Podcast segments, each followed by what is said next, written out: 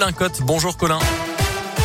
Bonjour Mickaël, bonjour à tous. À la une de l'actualité aujourd'hui avec le scandale dans les EHPAD, les langues se délient depuis plusieurs semaines. Retour ce matin sur le livre enquête Les Fossoyeurs du journaliste Vincent Castanet.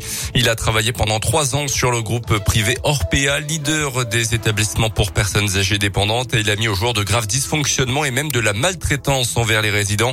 Des révélations qui ont entraîné la création d'une commission d'enquête au Sénat. Des directeurs de différentes agences régionales de santé ont été entendus mercredi des failles et des zones grises ont été évoquées par l'un d'eux, ainsi qu'une certaine impuissance à contrôler les établissements. L'électrochoc de ce livre, c'est aussi pour ceux qui ont leurs parents dans ce type d'institution et qui ont justement pu parfois constater des manquements dans la prise en charge.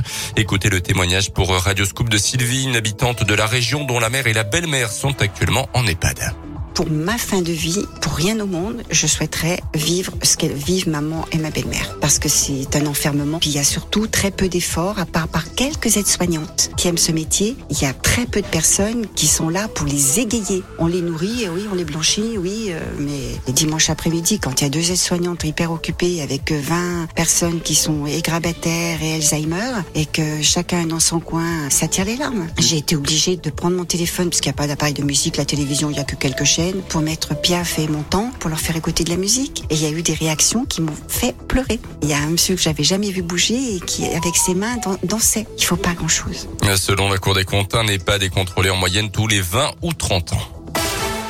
Dans le reste de l'actualité également, la guerre en Ukraine, au moins six morts dans le bombardement d'un centre commercial de Kiev. Cette nuit, la Russie accusée d'avoir bombardé une école également à Mariupol où près de 400 civils s'étaient réfugiés. La ville du Sud est toujours assiégée par l'armée de Vladimir Poutine et cible de bombardements intensifs. Le président ukrainien se dit prêt à négocier avec Poutine et dénonce un nouvel acte de terreur. Les deux parties seraient pourtant proches d'un accord d'après la Turquie qui assure une partie des médiations. Une action coup de poing d'extinction rébellion ce week-end en Bretagne. Les activistes opposés à l'agriculture intensive ont attaqué un train de céréales. Des centaines de tonnes de blé ont été vidées sur les voies. Plusieurs plaintes ont été déposées. La préfecture dénonce un gaspillage scandaleux dans un contexte international difficile. Les militants ont tenté de se défendre en expliquant qu'ils pensaient intercepter une cargaison de soja. Le ministère de l'Agriculture parle d'un acte inadmissible. Yannick Jadot, le candidat écolo à la présidentielle, a dit qu'il ne soutenait pas ce type d'action. Le foot avec le match nul de Lyon sur le terrain du stade de Reims hier en Ligue 1 0-0. Samedi Clermont avait perdu à Lens 3 Vendredi Saint-Etienne avait partagé les points avec 3. Euh, Au classement, l'OL est 10e, Clermont 17e. Un petit point euh, devant l'AS Saint-Etienne. En national, le FBP a retrouvé le chemin de la victoire 2-0 contre Sedan vendredi.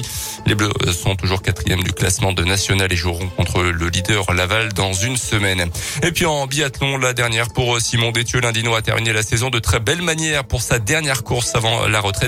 Le biathlète d'Hauteville a réalisé une solide performance sur la Mastart d'Oslo. Il termine en neuvième position. Quentin Fillon-Maillet termine lui la saison à la septième place.